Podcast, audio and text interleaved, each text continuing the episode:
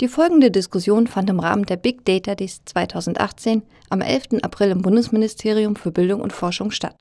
Sprecher sind Herr Dr. Herbert Zeisel vom Bundesministerium für Bildung und Forschung, Herr Dr. Andreas Gördeler vom Bundesministerium für Wirtschaft und Energie, Herr Prof. Dr. Stefan Frobel vom Fraunhofer Institut für intelligente Analysesysteme IAIS, Herr Prof. Dr. Volker Markel vom Deutschen Forschungszentrum für künstliche Intelligenz und Herr Prof. Dr. Wolfgang Nagel von der Technischen Universität Dresden. Ich würde gerne gleich, weil wir so viel zum Status quo schon gehört haben, erstmal damit anfangen, dass Sie alle äh, mir vielleicht einen kurzen Satz dazu geben, äh, was Sie in den letzten fünf Jahren seit den ersten Big Data Days besonders überrascht hat oder vor besondere Herausforderungen gestellt hat. Das dürfen Sie sich aussuchen, ja, was in Ihrem persönlichen Leben in den forschungs- und politischen Feldern da beigetragen hat, um Ihnen da einen kleinen Moment Zeit zu geben. Ich hatte ja vorhin schon gesagt, wir werden Sie intensiv fordern. Deshalb würde ich jetzt gerne die erste Twitter-Frage an Sie stellen, die Sie dann bitte per Twitter an uns äh, zurückspielen. Das Podium heißt Big Data Kompetenzen bündeln. Was haben wir erreicht? Wie geht es weiter? Was ist Ihre Meinung dazu? Das interessiert uns brennend. Und ich darf, glaube ich, äh, kurz noch, wir sind, glaube ich, jetzt gerade auf Platz, Platz 6 der wichtigsten Twitter-Hashtags heute lassen Sie uns doch noch ein bisschen nach oben klettern, das wäre doch schön. Also spielen Sie diese Fragen bitte an uns zurück. Herr Villaret wird uns dann nachher ähm, hier in die Runde spielen, was Sie dort zu sagen haben. So, Herr Dr. Zeisel, besondere Überraschung, besondere Herausforderung. Wie war das für Sie in den letzten fünf Jahren? Sie dürfen einfach einsprechen, das geht. Dankeschön, ja. Herr Herzlichen Dank für die Frage und einen schönen Nachmittag wünsche ich allerseits. Ähm, mich treibt im Moment äh, am meisten um ähm, der Hype, der um KI gemacht wird, sage ich Ihnen ganz offen. Und zwar deshalb, und das hat mich auch überrascht, weil ähm, ich den Eindruck habe, dass viele Leute über KI sprechen, ohne dass sie wissen, über was sie reden. Es wird nicht differenziert. Und ich fand immer unseren Ansatz, dass wir auf die Teilbereiche gehen, die auch in sich verständlich sind. Natürlich das gesamte Denken, aber auf die Teilbereiche zu gehen, wie zum Beispiel Big Data oder lernende Systeme oder Cyber Security, was ja alles Elemente von KI mit sind. Äh, das fand ich immer sehr viel klüger, weil man dann adressiert hat, was man wirklich meint. Und da gibt es auch ganz unterschiedliche Voraussetzungen und Stand der Technik etc äh, da kann man agieren. Aber mit dieser Hype-Geschichte, die ich jetzt im Moment vorfinde, dass jeder über künstliche Intelligenz redet und keiner wirklich sagt, was er damit meint und was äh, damit zu tun ist, da geht alles durcheinander. Es ist mittlerweile sehr unerträglich, muss ich gestehen. Mhm. Kommen wir gleich auch noch zu. Vielen Dank, Herr Dr. Gördler. Ja, also das kann ich nachvollziehen. Das geht mir mitunter auch so. Das, wir haben jetzt einen KI-Hype. Auf der anderen Seite muss ich sagen, der hat mich auch überrascht, wobei das Thema KI ist ein altes. Vor 30 Jahren wurde das DFKI gegründet. Da hatten wir das schon mal. Wir hatten inzwischen schon mal die Diskussion über Expertensysteme. Da hat jeder gedacht, naja, der Arzt guckt da erstmal in den Computer und dann holt er sich da entsprechend Hilfe, wenn er eine Diagnose machen soll.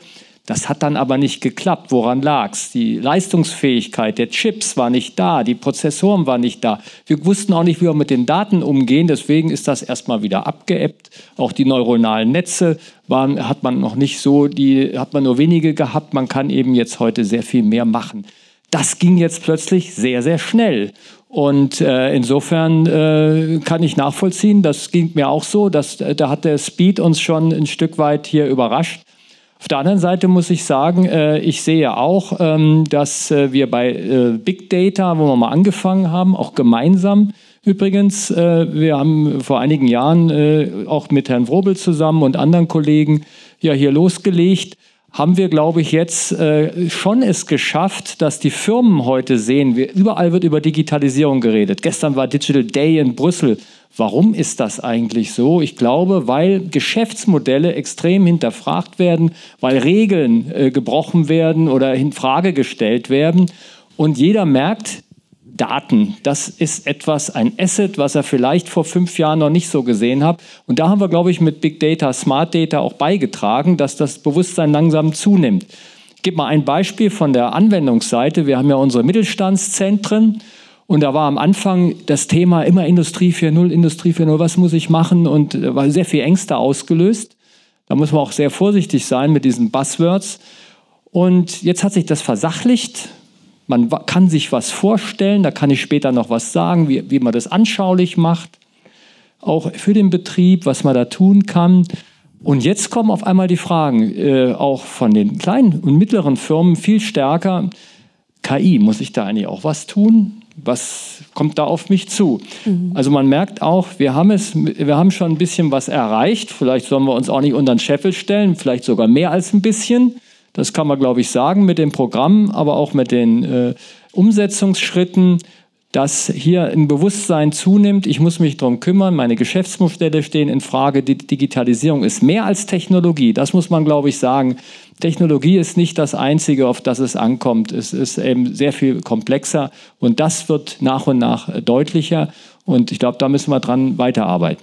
Ja, lassen Sie uns gleich mal versuchen zu differenzieren. Herr Wrobel, Sie haben sehr zustimmend genickt.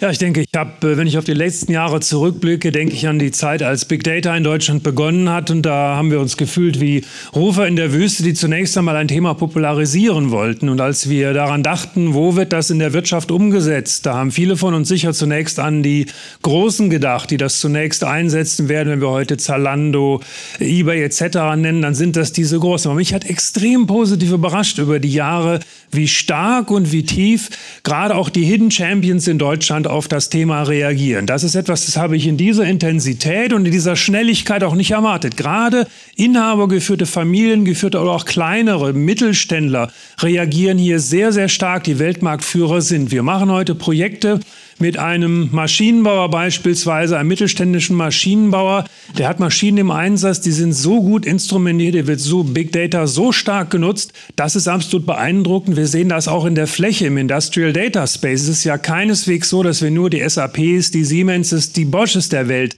im Konsortium haben, sondern wir haben eben auch die SIG AG und viele andere dieser Hidden Champions, die sehr stark eingestiegen sind. Also ich bin positiv überrascht von der Substanz, die in Deutschland da ist, gerade in diesem Sektor und bin in dieser Hinsicht auch sehr optimistisch. Ich bin negativ überrascht worden, das muss ich sagen, dass es uns weniger gelungen ist, in dieser Zeit die gesellschaftliche Debatte weiter und tiefer zu führen ähm, als wir das tatsächlich geschafft haben. Ich bin besorgt darüber, dass wir immer noch an einem Punkt sind, wo im Bereich Big Data Dinge in einen Topf geworfen werden. Wenn wir ein Beispiel nehmen, jetzt gerade die aktuelle Debatte, äh, Facebook auf der einen Seite, Deutsche Post direkt andere. Sie haben es wahrscheinlich verfolgt über Datenmissbrauche. Und wenn wir die Zeit hätten, könnten wir im Detail darauf eingehen, dass da Welten dazwischen liegen zwischen diesen beiden Unternehmen.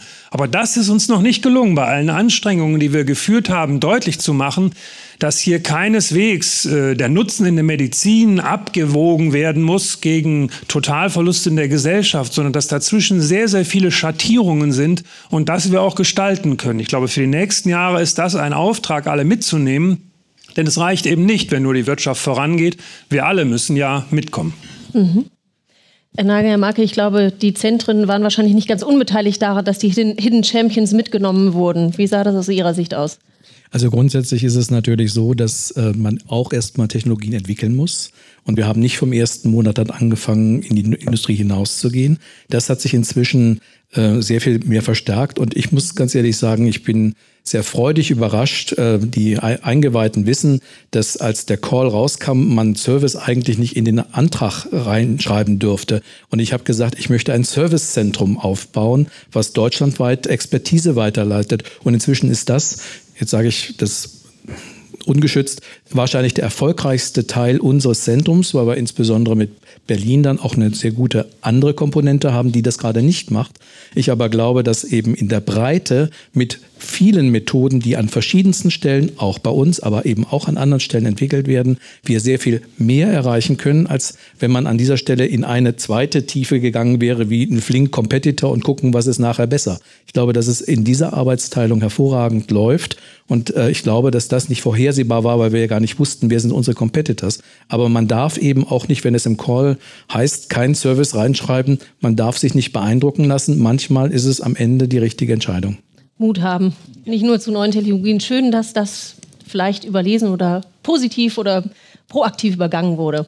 Herr Marke. Ja, es wurde hier schon viel über Überraschungen ge gesprochen und ich äh, kann das, was äh, sowohl Herr Zeiss als auch Herr Robel und Herr Werderle gesagt haben, ja auch nur völlig äh, unterschreiben und unterstreichen.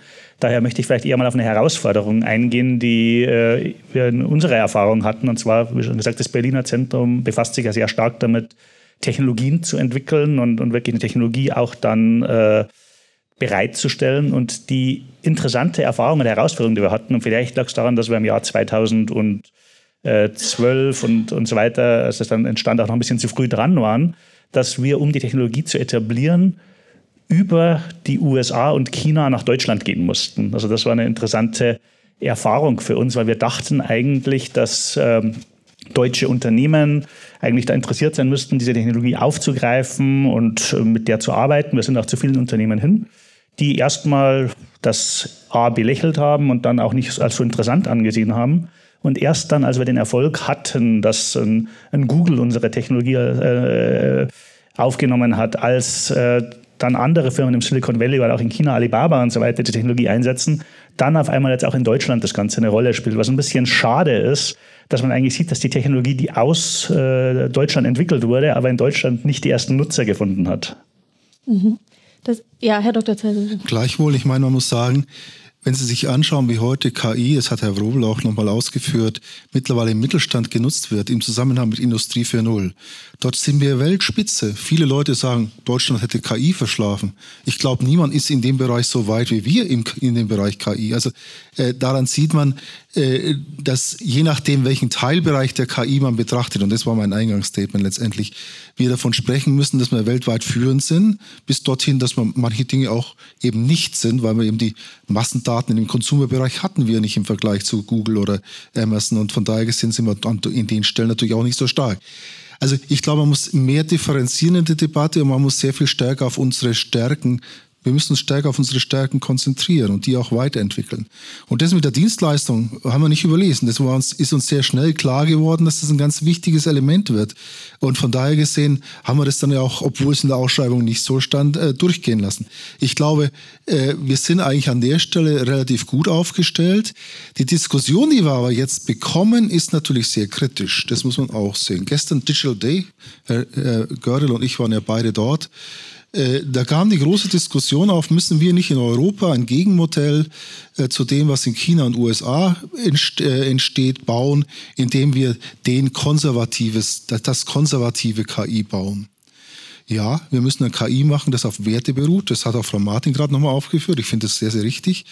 Wir müssen aber auch aufpassen, dass uns die Welt nicht überrollt. Das heißt, es darf nicht zu Lasten von Geschwindigkeit und Dynamik gehen. Und das ist ein Punkt, der mir sehr am Herzen liegt. Da. Mhm. Jetzt würde ich Sie gerne noch einmal einbinden, bevor wir jetzt zum zweiten Teil, und zwar in die Zukunftsperspektive, Herr Zeiser hat das schon sehr schön hingeführt, ähm, gehen. Äh, ich habe vorhin angekündigt, die Slido-Umfragen, die wir Ihnen auch gerne zuspielen würden. Und äh, wenn Sie jetzt auf www.sli.do, also Slido gehen und den Eventcode Hashtag S928 eingeben, dann kommen Sie zu der Frage, da steht es nochmal, haben das alles für Sie notiert, dann kommen Sie zu der Frage, in welchen Anwendungsgebieten erzielen aus Ihrer Sicht die entwickelten Big Data-Technologien den größten Nutzen? Und das würde ich gerne nachher auch noch mal mit in die Runde einfließen lassen. Die Antwortmöglichkeiten sind Industrie 4.0 in Produktion, Dienstleistungen, Lebenswissenschaften wie zum Beispiel die Medizin, Klima, Umwelt und Verkehr oder wenn Sie sich so gar nicht entscheiden können, andere, aber bitte ersparen Sie uns das.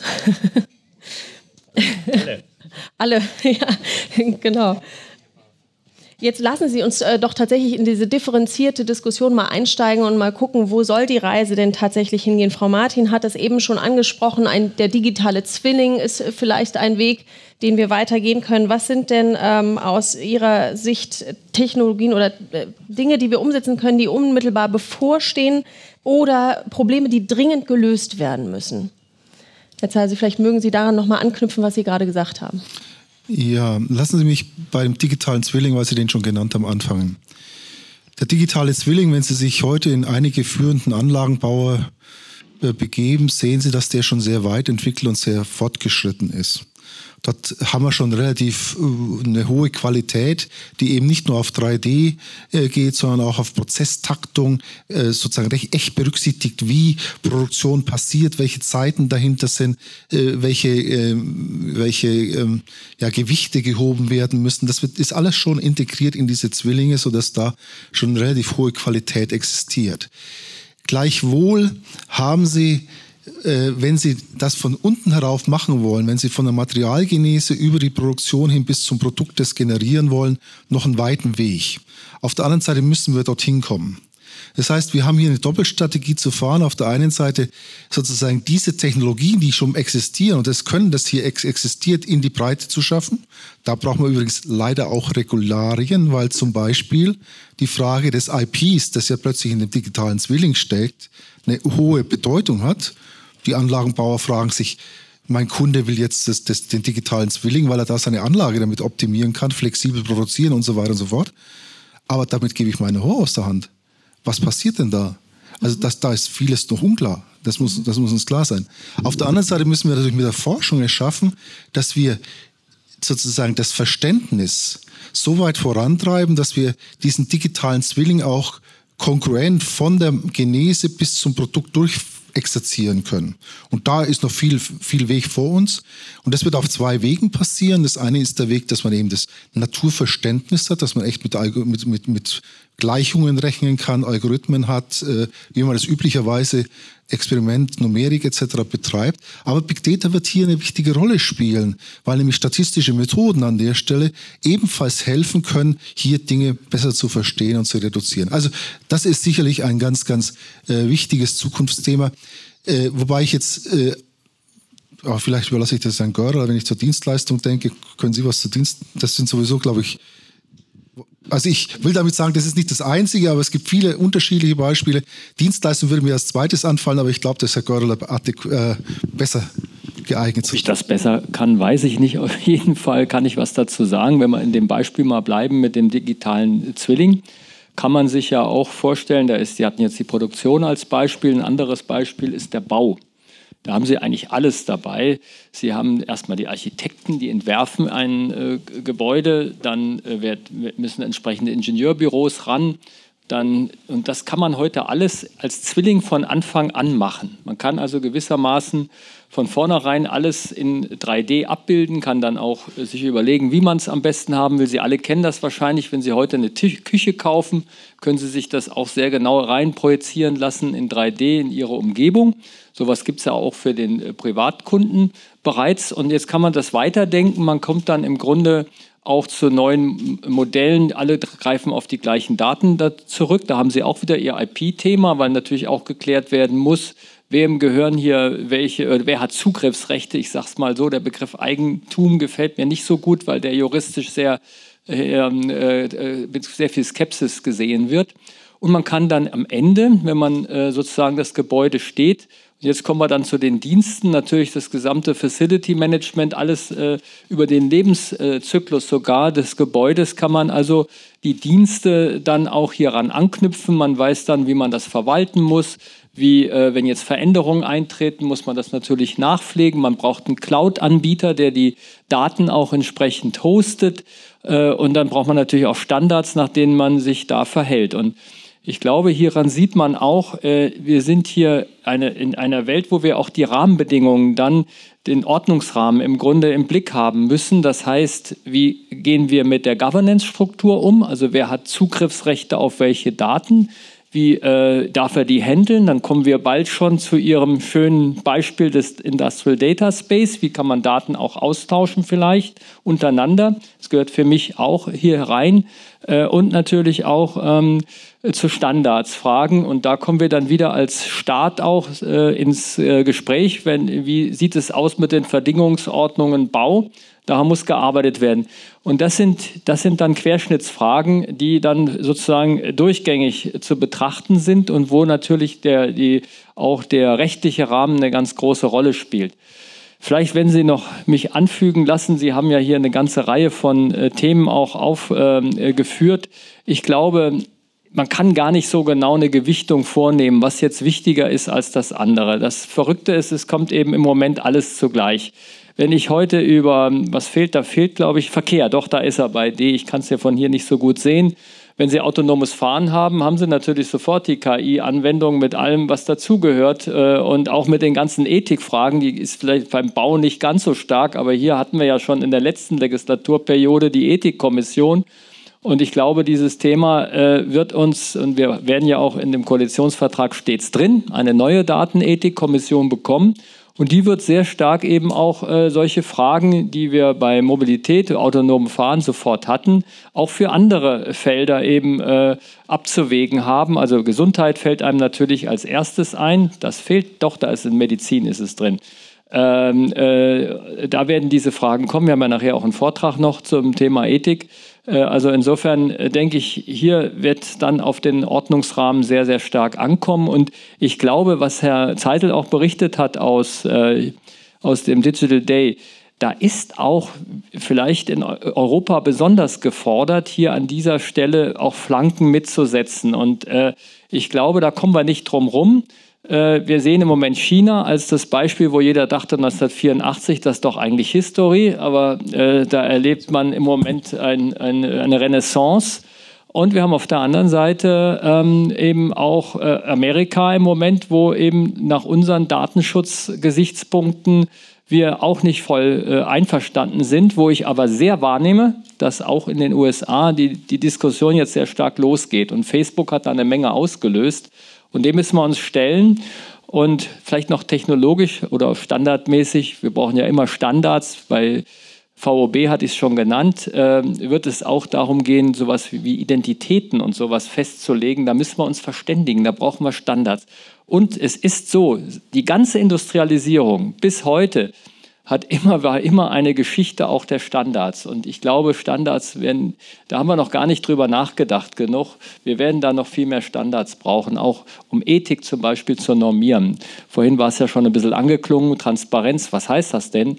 Das wird man normieren müssen in irgendeiner Form muss ich ein bisschen widersprechen. Wir haben das ein oder andere Mal schon über Standards und Standardisierung gesprochen, aber es ist natürlich gut, dass wir diese Diskussion immer weiter vorantreiben. Aber das ist, bevor wir vielleicht noch zu Ihnen, Herr Wrobel, kommen und auch zu Ihnen, Herr Zeisel, das ist so ein Eindruck, den ich habe. Das, was Sie jetzt gerade beschrieben haben, ist ein extrem weites Feld.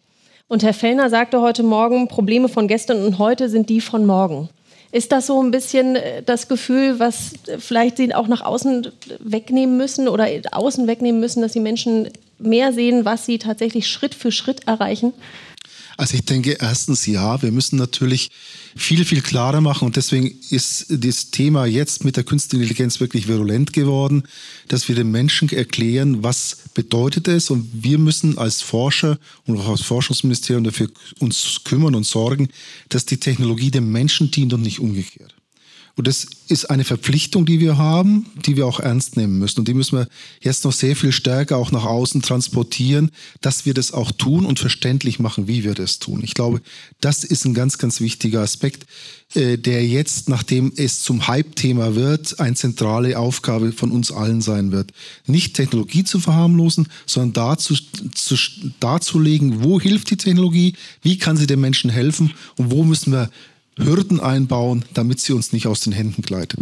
Manchmal sind die Lösungen, die man hört, wie die Hürden sein können, auch zu primitiv. Das muss ich ganz klar sagen. So einfach wird es nicht funktionieren.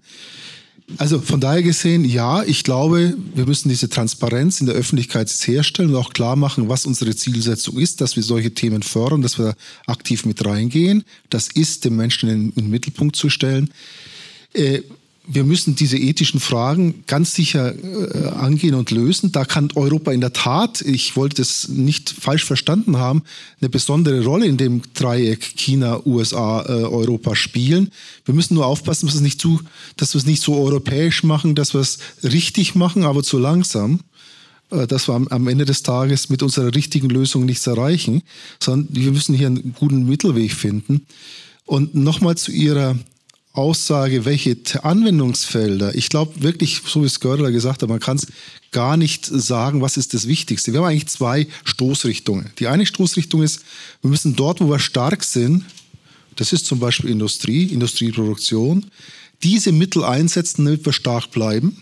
Mhm, das, was Frau Martin auch sagte. Mhm. Und wir haben natürlich aber neue Bereiche, und deswegen habe ich auf die Dienstleistung herangezogen, wo wir sehen, dass ganz neue Geschäftsmodelle entstehen, weil die Daten das zukünftige Gold sind, äh, wie, wie viele so schön sagen. Das heißt, wir bekommen eine ganz andere äh, Situation, wie man äh, sozusagen auch in der Weltwirtschaft umgehen muss mit Daten. Daten ist ein, ein neues Wirtschaftsgut. Und da haben wir weder Regeln, wir haben, äh, da fehlen uns sämtliche Mechanismen zurzeit. Wir haben dafür keine Regeln. Und äh, damit müssen wir uns auseinandersetzen und relativ schnell welche schaffen. Äh, das ist aber das zweite Gebiet, das zweite Gebiet, was unheimlich boomt, was unheimlich wichtig für die Zukunft, auch für unsere Zukunft sein wird.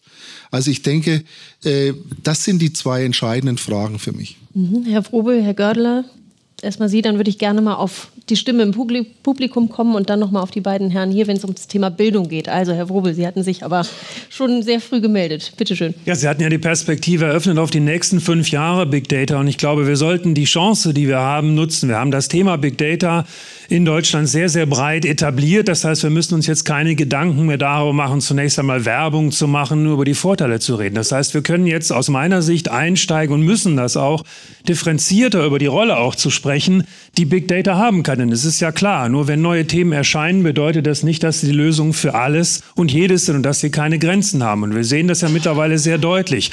Was wir akademisch formuliert haben, was ich auf meinen Folien habe, die anderen auch, Korrelationen sind keine Kausalitäten. Wir können nicht alles auf der Basis statistischer Korrelationen dann auch lernen. Wir haben gesehen, wie das schiefgehen kann mit Chatbots, die ins Netz gestellt werden und aufgrund statistischer Korrelationen dann diskriminieren oder rassistischen Unsinn verbreiten und, und, und. Wir sehen also, da sind sehr, sehr deutliche und sehr, sehr starke Grenzen für das, was man mit Daten alleine tun kann. Wir sehen auch, und ich sprach das gerade an, wie stark gerade mittelständische Unternehmen Big Data und Digitalisierung annehmen dass wir ganz oft gar nicht Big Data haben. Das ist natürlich was wahrscheinlich hier auf diesem Podium verboten ist, da wir ja bei den Big Data Days sind. Aber die Realität ist nun mal so. Wir beobachten das nicht in einem, nicht in zweien, sondern quasi in Hunderten von Projekten in der Fraunhofer Allianz Big Data. Das Unternehmen dahin wollen und vielleicht werden sie irgendwann auch da sein. Aber wenn das Problem dann tatsächlich gelöst wird, gelöst werden soll, haben Sie 500 Datenpunkte oder vielleicht 1000, aber nicht eine Million. All dies bedeutet, wir müssen uns vielleicht zurückbesinnen, aber auch weiterentwickeln auf Themen, die natürlich immer wichtig waren. Das ist Know-how, das ist Wissen. Wenn wir in die Betriebe hineinblicken, wir haben Simulationen, wir haben Modelle, wir haben Expertinnen und Experten, die ganz, ganz viel Wissen haben. Aber was wir nicht haben zurzeit, sind Verfahren des Machine Learning, die eine Theorie, eine Simulation als Input so akzeptieren können, wie sie eine Tabelle von Daten haben. Wir haben uns also vorgenommen, beispielsweise in unserem Fraunhofer Zentrum maschinelles Lernen und auch im Kompetenzzentrum, was jetzt kommen wird, Rhein-Ruhr, dass wir genau diese Frage, wie kann Wissen genutzt werden, für zwei Dinge. Einerseits, um in so Small Data Szenarien erfolgreich zu sein für Unternehmen, Andererseits, um Leitplanken und Nachvollziehbarkeit einzuziehen in die Analyseergebnisse. Denn das ist ja auch klar. Wenn ich schon etwas weiß über das, was ich erwarte, über das, was ich realisieren möchte, dann haben die statistischen Verfahren Leitplanken und dann kann ich auch erwarten, dass das Ganze transparent und nachvollziehbar wird. Und wenn wir das sagen könnten in fünf Jahren, dass wir das erreicht haben, glaube ich, dann wäre das gerade für unseren Standort hier ganz entscheidend. Denn ich sprach eben davon, die Hidden Champions. Wir haben eben hier nicht nur Neueinsteiger, sozusagen have tool, will travel, ja, die nichts haben als einen Algorithmus und Daten, sondern wir haben ganz viele Unternehmen, die ihre Märkte, ihre Produkte kennen. Und wenn wir das zusammenbringen, glaube ich, werden die Karten nochmal und noch besser zugunsten unserer Standorte hier gemischt. Mhm. Herr Göttler, Sie wollten. Ja, vielleicht nochmal der Gedanke, Öl ist der Rohstoff, der neue Rohstoff wird gesagt. Dann, wenn das stimmt, dann brauchen wir jetzt einen Verbrennungsmotor, der so schmiert, wie oh. so, so läuft, so läuft, wie das unsere Autoleute uns vorgemacht haben. Vielleicht schaffen wir das ja. Ich will mal ein Beispiel bringen, aus, wo man ein Projekt auch wirklich, äh, man nachher den Effekt sieht. Das ist äh, unsere Speed Factory. Da sind wir stolz drauf. Äh, das ist ein Projekt, ich will keine Schleichwerbung machen, aber das, man kann es ja mal erwähnen. Ist ja auch nicht verboten, mal äh, zu zeigen, wenn was gut läuft.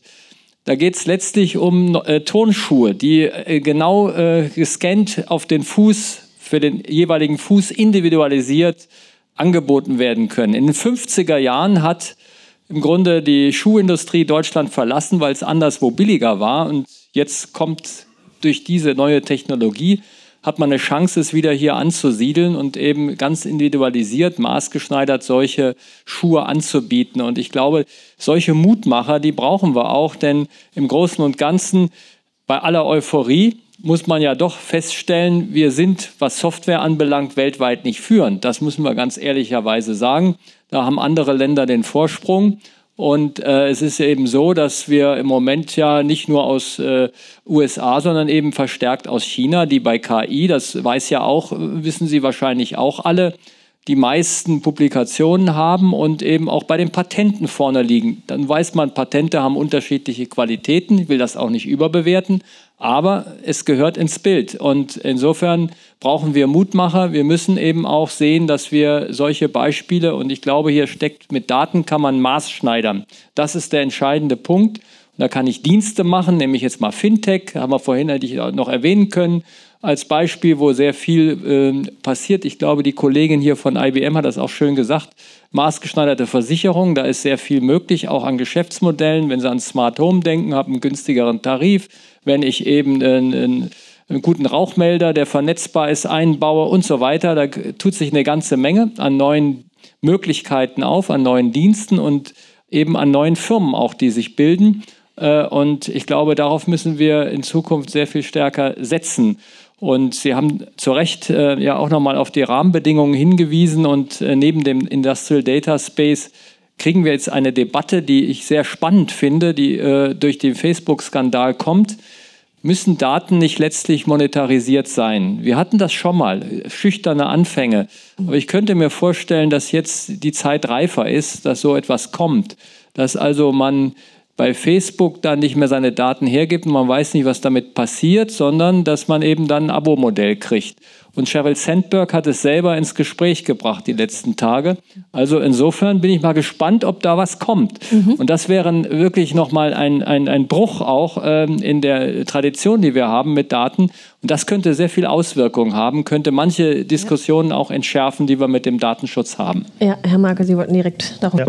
Ja, also ich, ich bin völlig auch der Meinung, also Daten sind wirklich sehr, sehr wichtig in der Zukunft. Und äh, was in dem Zusammenhang vielleicht ganz interessant ist, also ich benutze da gerne einen anderen Vergleich, Daten weniger als Öl, das ja verbraucht wird und vernichtet wird, sondern ich, ich sage dann, äh, da das dann, äh, aus Daten entsteht ja immer wieder was Neues. Das heißt, wenn wir sagen, so Daten sind der neue Humus, aus dem etwas wächst, ne, der dann wieder zurückkommt und dann entstehen neue Dinge daraus, das trifft es vielleicht auch noch sogar ein bisschen besser als Öl. Aber was dabei natürlich entscheidend ist, und das ist ein, schon ein gewisses Problem, das wir in Deutschland haben, das wir partiell versuchen zu lösen, ist das Thema, äh, wir brauchen diesen Rohstoff. Wir müssen sicherstellen, dass wir diesen Rohstoff oder Produktionsfaktor, ich würde sogar sagen, das ist ein Produktionsfaktor, genauso wie äh, Boden, Arbeit, Kapital werden Daten ein Produktionsfaktor, dass wir den haben müssen. Und Industrial Data Space ist ja ein Beispiel dafür. Die Frage ist aber jetzt, wie können wir sicherstellen, dass wir in Deutschland in Europa diesen Produktionsfaktor haben. Und das wird viele Konsequenzen haben. Also generell unter dem Stichwort Datensouveränität, wenn man sich das äh, so mal vorstellt. Das hat auch, äh, geht sofort in rechtliche Fragestellungen, auch die Fragen der Durchsetzbarkeit von Datenschutzbestimmungen, der Durchsetzbarkeit von informationeller Selbstbestimmung insgesamt, genau diese Probleme, die wir ja momentan mit Facebook, die ja schon genannt wurden, haben und so weiter. Ja. Das sind ja alles Aspekte, die im Bereich der Datensouveränität zu verorten sind. Und daher sehe ich das auch, wenn wir zu sagen, was, was sind in der Zukunft die großen Herausforderungen, die wir haben werden in dem Bereich, wenn man so will, Big Data, zum einen Forschungsfragen, aber auch durchaus Regulierungsfragen und so weiter, wird ein großer Aspekt Datensouveränität sein. Das geht auch in die Bereiche rein, die Herr Wrobel auch schon angesprochen hatte oder auch schon mehrfach von anderen genannt wurden, von Nachvollziehbarkeit, Transparenz, Fairness beim Zugang, all diese Aspekte, die eine Rolle spielen werden. Das müssen wir sicherstellen als, als Staat, als Gesellschaft. Von der Wissenschaft brauchen wir die Technologien, müssen wir, müssen wir entwickeln, die das ermöglichen und so weiter. Das ist der eine Aspekt. Und der zweite Aspekt, den ich als große Herausforderung sehe, neben Datensouveränität, ist das Thema Industrialisierung, und zwar Industrialisierung von Datenanalysen und maschinellen Lernen. Denn äh, im Endeffekt ist es so, wir, wir machen, und das ist ja auch gut, so viel Forschung im Bereich neuer Algorithmen, neuer Verfahren. Das ist auch richtig und gut, aber die große Herausforderung wird es eigentlich sein, diese Verfahren zum Einsatz zu bringen. Und häufig, muss, muss man es auch wiederum ganz ehrlich sagen, ist es dann so, dass ein, der Unterschied zwischen ein paar Verfahren ist zwar vorhanden, aber ist in der Ergebnisqualität im Endeffekt oft gar nicht so groß. Dann ist es eher wichtig, dass man ein Verfahren einsetzt. Ob das dann wirklich immer das Allerbeste ist, das ist gar nicht mal so wichtig. Und um da hinzukommen, haben aber einen relativ komplexen Prozess, äh, den man im Prinzip nutzbar und wiederholbar nutzbar machen muss, so ähnlich wie man Henry Ford am Fließband Autos produziert, am Fließband Datenanalysen produzieren und wiederholbar, reproduzierbar. Und zwar die gesamte äh, ich, ich, ich sage das immer, Datenanalyse-Pipeline, die beginnt mit der Quellenauswahl, Datenaufbereitung, das zu automatisieren, Informationsextraktion und Integration. Und dann natürlich die Analyse daraus und das ist dann so ein iterativer Prozess natürlich, der gewisses Feedback gibt, entweder durch Visual Analytics oder auf andere Weise, diesen möglichst zu automatisieren. Und das hat viel Bedarf in der Forschung. Also das heißt, da ist Forschung erforderlich, da ist Tooling möglich. Und ich glaube, dass in dem Bereich, das vielleicht auch mal so ein Aspekt, was Herr Görder da sagt, mit sogar auf Software, äh, wir sind in Deutschland sicher nicht, äh, nicht auf derselben Ebene wie die USA im Softwarebereich, aber wir haben durchaus natürlich auch einige ganz starke Softwareunternehmen. Und in dem Bereich sind durchaus auch Disruptionen möglich. Also wir sollten durchaus auch nicht die Angst haben. Auch der Vergleich mit China. China startet eine Softwareindustrie, die waren ja auch erheblich hinter den USA.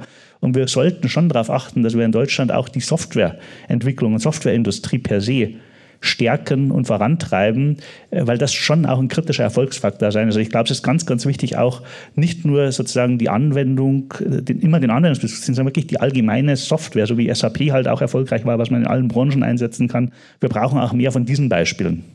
Mhm. Behalten Sie ganz kurz das, was Sie sagen wollen, im Kopf. Vielleicht können wir das Publikum noch integrieren. Erstens, gibt es im Moment Fragen hier im Saal? Ja, da vorne haben wir eine Frage. Ja. Ja, genau. Es kommt ein Mikrofon zu Ihnen. Ich hoffe nicht. Ein kurzes Statement, ähm, um das Wort von Herrn Lukas von heute Morgen aufzunehmen. Es wäre schön, wenn das nächste Mal Slido nicht manipulierbar wäre.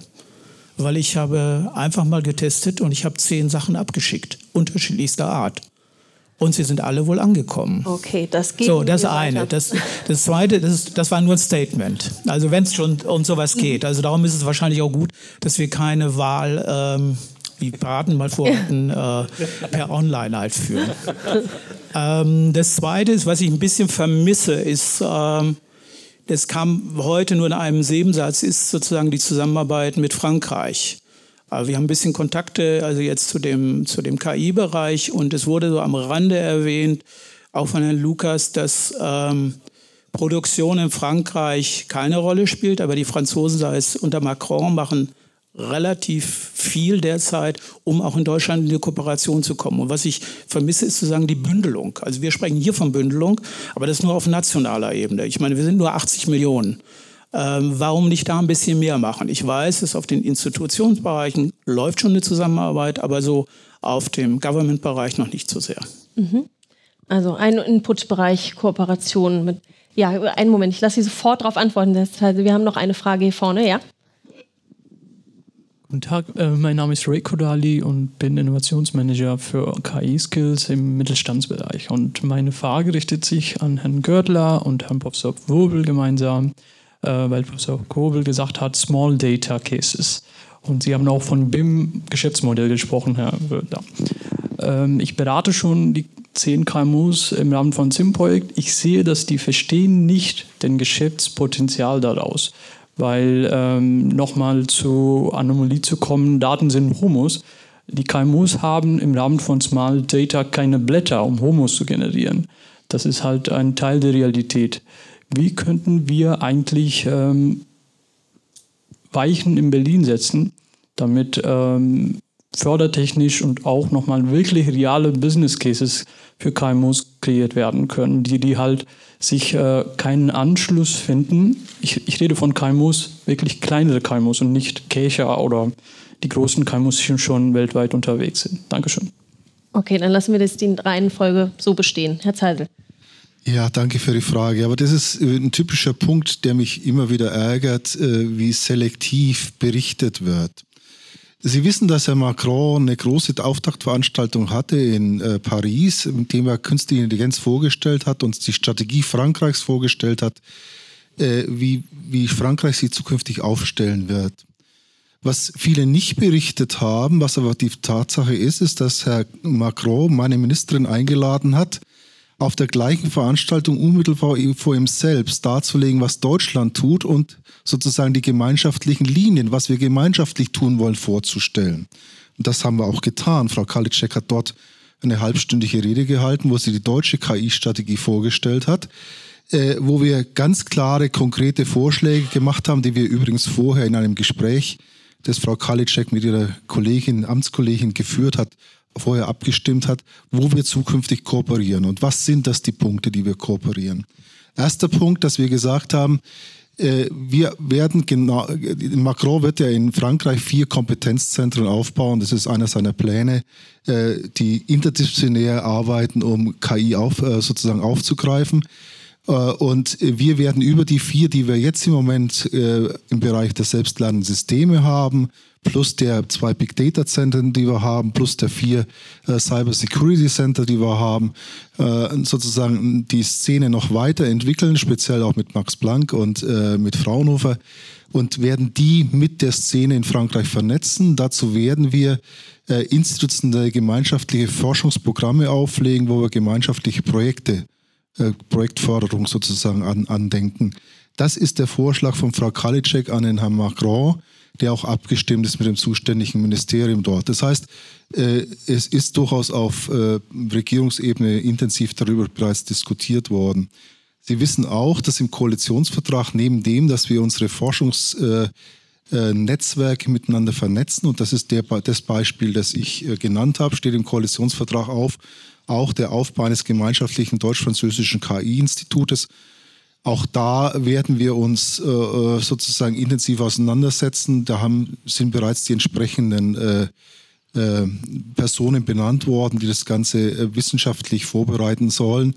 Auf der Seite von Frankreich ist das, äh, Herr Macron hat dort den Chef von India benannt. in Deutschland wissen wir, wen wir nehmen wollen, nachdem wir das aber noch nicht ab, ab, sozusagen abgenickt ha bekommen haben will ich den Namen jetzt hier nicht nennen. Nicht okay. Aber äh, auch da geht es also voran. Ich denke, dass wir da eine sehr äh, dezidierte gemeinschaftliche Vorgehensweise haben werden. Und gestern bei dem Digital Day, das war bezeichnend, äh, hat äh, der französische Vertreter nochmal klar gemacht, dass diese Macron-Initiative nicht eine Initiative ist, die heißt KI Frankreich First, sondern KI für Europa. Das heißt, diese Initiative, die Macron hier äh, auf äh, ja, gestartet hat, sie dann nicht unter dem Geschichtspunkt Frankreich voranzubringen, sondern ganz Europa voranzubringen. Und äh, unsere Antwort war in dem Sinne genauso und die Kommission hat es auch sehr positiv aufgegriffen. Das heißt, also ich glaube, dass sich da im Moment sehr, sehr viel tut. Darüber hinaus gab es gestern noch einen ganz interessante, interessanten Aspekt, wenn ich darf, wenn ich das jetzt nicht. Ja, ich, wenn Sie noch einen Satz haben, wäre es super. Äh, es haben die Parlamentarier, Europaparlament berichtet, die zusammen mit der Kommission eine, eine Initiative vorbereitet haben, um jetzt äh, sicherzustellen, dass öffentlich generierte Daten gemeinschaftlich genutzt werden können. Das wird also relativ bald jetzt äh, sozusagen verabschiedet werden, sodass wir auch die Frage der Datenverfügbarkeit, das hatten Sie ja angesprochen gerade, zumindest derjenigen, die über öffentliche Gelder verfügbar gemacht worden sind, dass es dafür zukünftig Regeln geben wird. Mhm. Okay, kommen wir zur zweiten Beantwortung. Ja, jetzt muss ich ein Wort noch kurz ja. zu Frankreich sagen. Mhm. Äh, das ist auch von hoher wirtschaftlicher Bedeutung, KI. Das brauche ich hier nicht äh, zu unterstreichen. Das ist, glaube ich, evident. Wir hatten es ja schon angesprochen. Äh, jetzt müssen wir mal sehen, dass wir die Dinge zusammenbringen. Wir haben natürlich auch die Kontakte zu dem Wirtschaftsministerium da in Frankreich und ich glaube, wir müssen sehen, dass wir diese Wirtschaftsaspekte hier auch noch vielleicht etwas stärker mit einbeziehen müssen. Das muss die Gespräche, müssen dann die nächsten Gespräche zeigen. Also ich würde sagen, das ist noch im Progress. Das ist Work in Progress. Insofern kann man jetzt auch noch nichts Abschließendes sagen, auch ob das ein Institut oder ein Zentrum ist mit Clustern. Das ist für mich im Moment noch offen. Also insofern äh, wird da noch zu, drüber zu reden sein.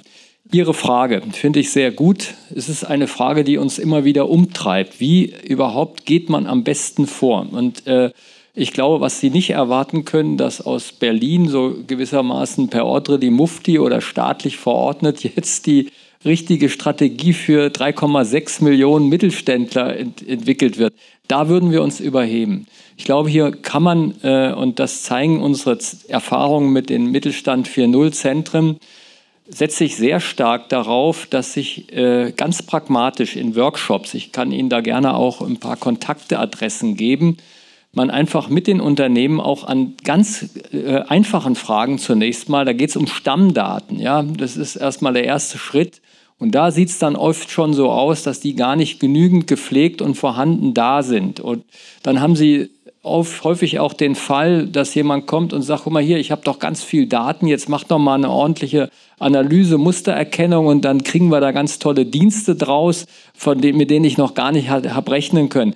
Und diese Welt ist dann meistens so, äh, dass dann diese Daten überhaupt nicht kompatibel sind, dass man große Schwierigkeiten hat, damit etwas anzufangen, auch vielleicht unvollständig, nicht, nicht, äh, nicht, nicht eine ordentliche Zeitreihe und so weiter und so fort. Und dieses, glaube ich, da, das kann man nur pragmatisch lösen. Und in den Zentren, jetzt haben wir die Erfahrung gemacht, wenn man ein Angebot macht, so an Trainingseinheiten, wo man die einlädt, Interessierte, dass dessen Weg sein kann, äh, wo man äh, auch Mitarbeiter heranführt an die Fragestellung und auf einmal kommen dann doch das äh, interessante Beispiele, wie man es machen kann.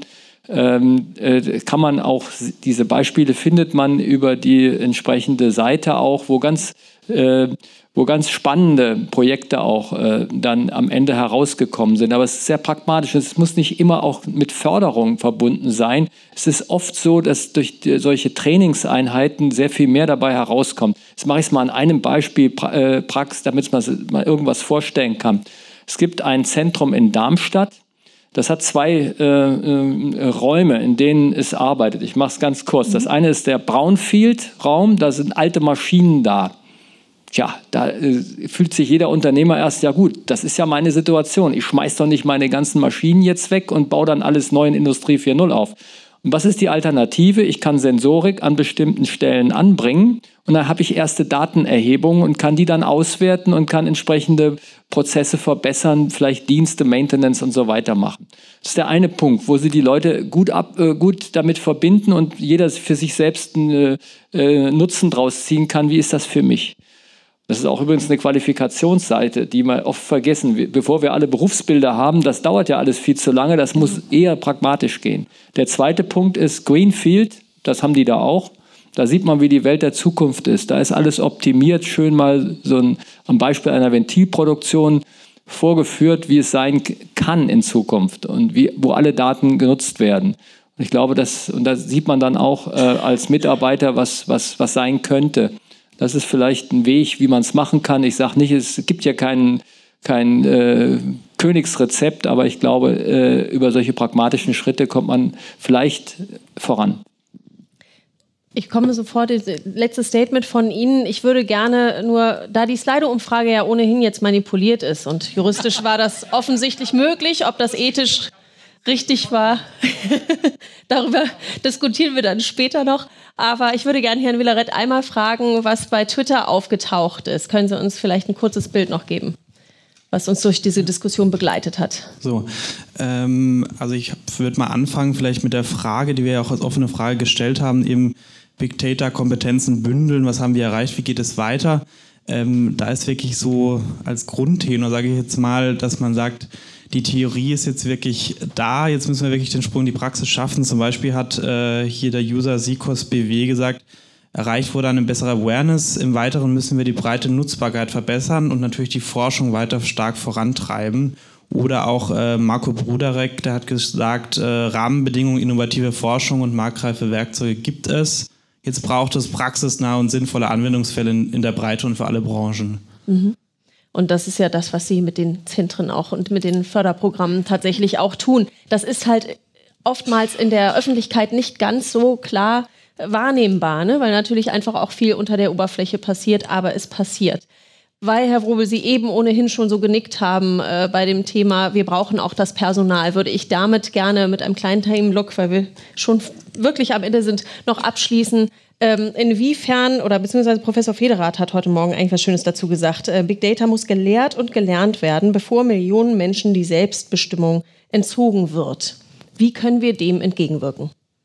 Also ich denke, äh, vielleicht auch noch als Antwort auf die Frage, die gerade eben gestellt wurde, geeignete Schulungen sind ein richtiges Angebot, natürlich auch insbesondere für ganz kleine KMUs. Also die Data Science Schulungen, die wir durchführen, da bringen Unternehmen ihre Probleme mit, auch kleine Unternehmen. Und nach einer Woche oder nach drei Tagen Schulung hat man zum Teil auch an diesen Problemen gearbeitet. Das ist ganz, ganz wichtig und wird sehr, sehr stark auch angenommen. Und ich will auch nochmal Werbung machen äh, für das Smart Data Innovation Lab, wo auch niederschwellige Angebote da sind, da einzusteigen oder auch hier im Zentrum. Auf der größeren Skala, wir haben Studiengänge, wir haben ähnliche Dinge, muss ich dann aber natürlich nochmal auf die gesellschaftliche Fragestellung kommen, die nächsten Generationen.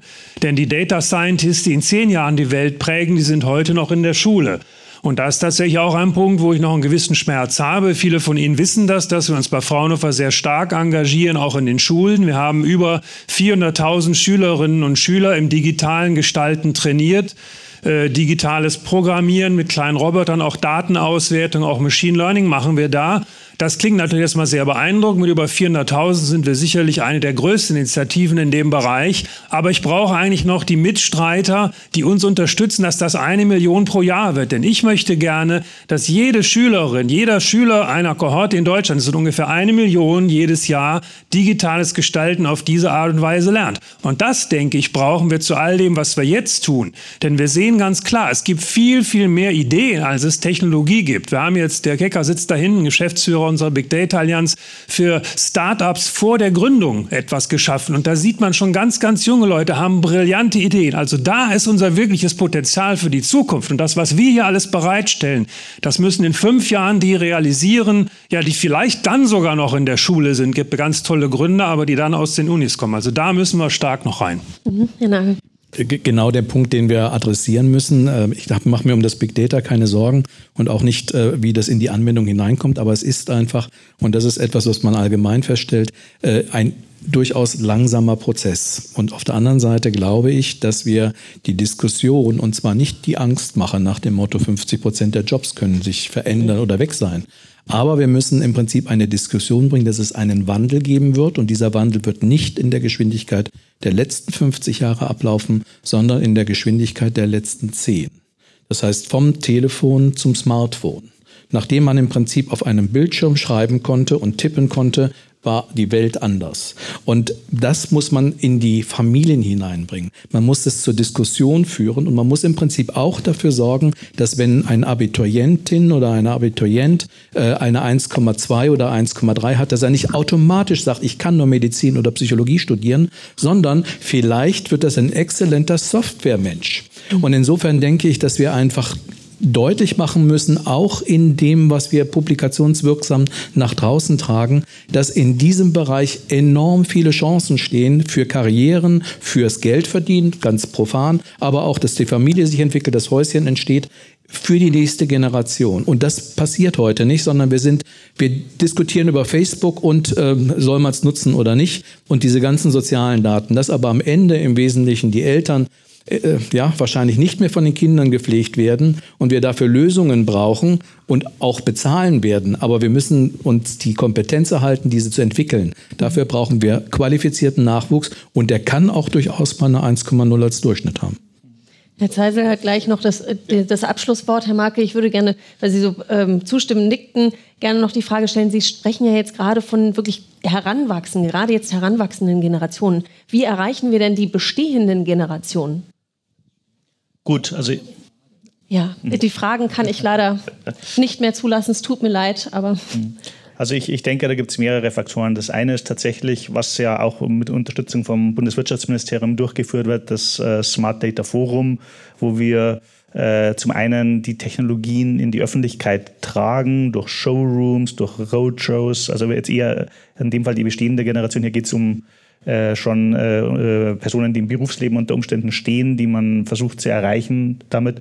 Gleichzeitig, ähnliches passiert ja auch bei, bei Fraunhofer, die, die entsprechenden äh, Ausbildungen, die da stattfinden. Das ist so der große Schritt durch die Beispiele, durch die äh, Varianten äh, Rooms, Brown Rooms. Also da ist, erreichen wir es im industriellen Umfeld. Dann ist natürlich noch die, der weitere Aspekt, wie, wie erreicht man Leute, die nicht so im Berufsleben stehen, die aber auch durchaus natürlich die entsprechende digitale Kompetenz zu einem gewissen äh, Grade benötigen.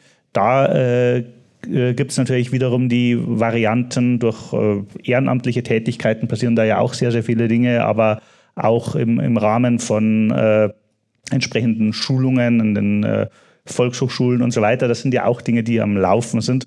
und es gibt auch diese äh, Coding Days, um, äh, sozusagen Hackathons, teilweise auch für Schüler, das auch in, wo Unternehmen ihre Räume zur Verfügung stellen oder auch andere, wo man auch Menschen erreicht. Ja, das, das sind, glaube ich, sehr, sehr wichtige und wertvolle Instrumente, die man hier nutzen kann und sollte. Aber ich denke, da sind wir schon ganz gut dabei. Ich denke, der wichtige, wirklich wichtige Aspekt, die nächste Generation hier zu erreichen und natürlich äh, die Unternehmen zukunftsfähig zu machen. Es tut mir leid, ich muss leider diese Diskussion an dieser Stelle abbrechen. Es tut mir leid auch um Ihre Fragen. Sie erreichen aber die Herrschaften selbstverständlich danach. Das letzte Wort würde ich gerne Herrn Dr. Zeisel noch überlassen. Ich würde das gerne noch viel breiter bauen. Die Frage ist nicht, wie entwickeln wir einen Schüler, wie, wie machen wir die Curricula. Die Frage ist, wir müssen soziale Kompetenzen, wir müssen Datenkompetenz aufbauen, wir müssen Medienkompetenz aufbauen und wir müssen Kompetenz aufbauen, damit im Beruf umzugehen. Und das nicht nur bei einem Schüler, sondern in, über die gesamte Lebensstrecke vom Kindergarten bis zum äh, bis ins Alter hinein. Und ich glaube, das ist die eigentliche Herausforderung, äh, dass wir auf diesen verschiedenen Ebenen agieren müssen und eben nicht nur technische, sondern auch die Kompetenz mit dem Umgang dieser Dinge, dass man dahinter sieht, was passiert im Hintergrund eigentlich, dass man diese Dinge versteht, die man nämlich verstehen muss, um sein eigenes Verhalten dementsprechend auch anzupassen. Und äh, ich könnte Ihnen jetzt noch einige Sachen erzählen, was wir als BMBF da alles tun. Äh, da ist auch vieles im Koalitionsvertrag, was Sie sehen. Darauf will ich jetzt aber sozusagen verzichten. Schauen Sie sich das zum Beispiel an, was wir in dem Bereich Zukunft, äh, Zukunftsjahr, Zukunft der Arbeit machen. Äh, da machen wir ganz praktisch das, was in der, in, was bedeutet Digitalisierung für die Arbeitswelt. Ähm, da gibt es auch sozusagen das Wissenschaftsjahr dazu. Da sehen Sie einige Elemente, aber das ist natürlich bei weitem nicht alles. Wir machen das in einer sehr viel höheren Breite und das müssen wir auch tun, denn wir müssen die gesamte Gesellschaft mitnehmen. Danke. Ganz, ganz herzlichen Dank an Sie alle. Ich weiß, es ist eine spannende Diskussion. Teile davon können wir vielleicht heute Abend noch mit in den Netzwerkabend nehmen. Herzlichen Dank.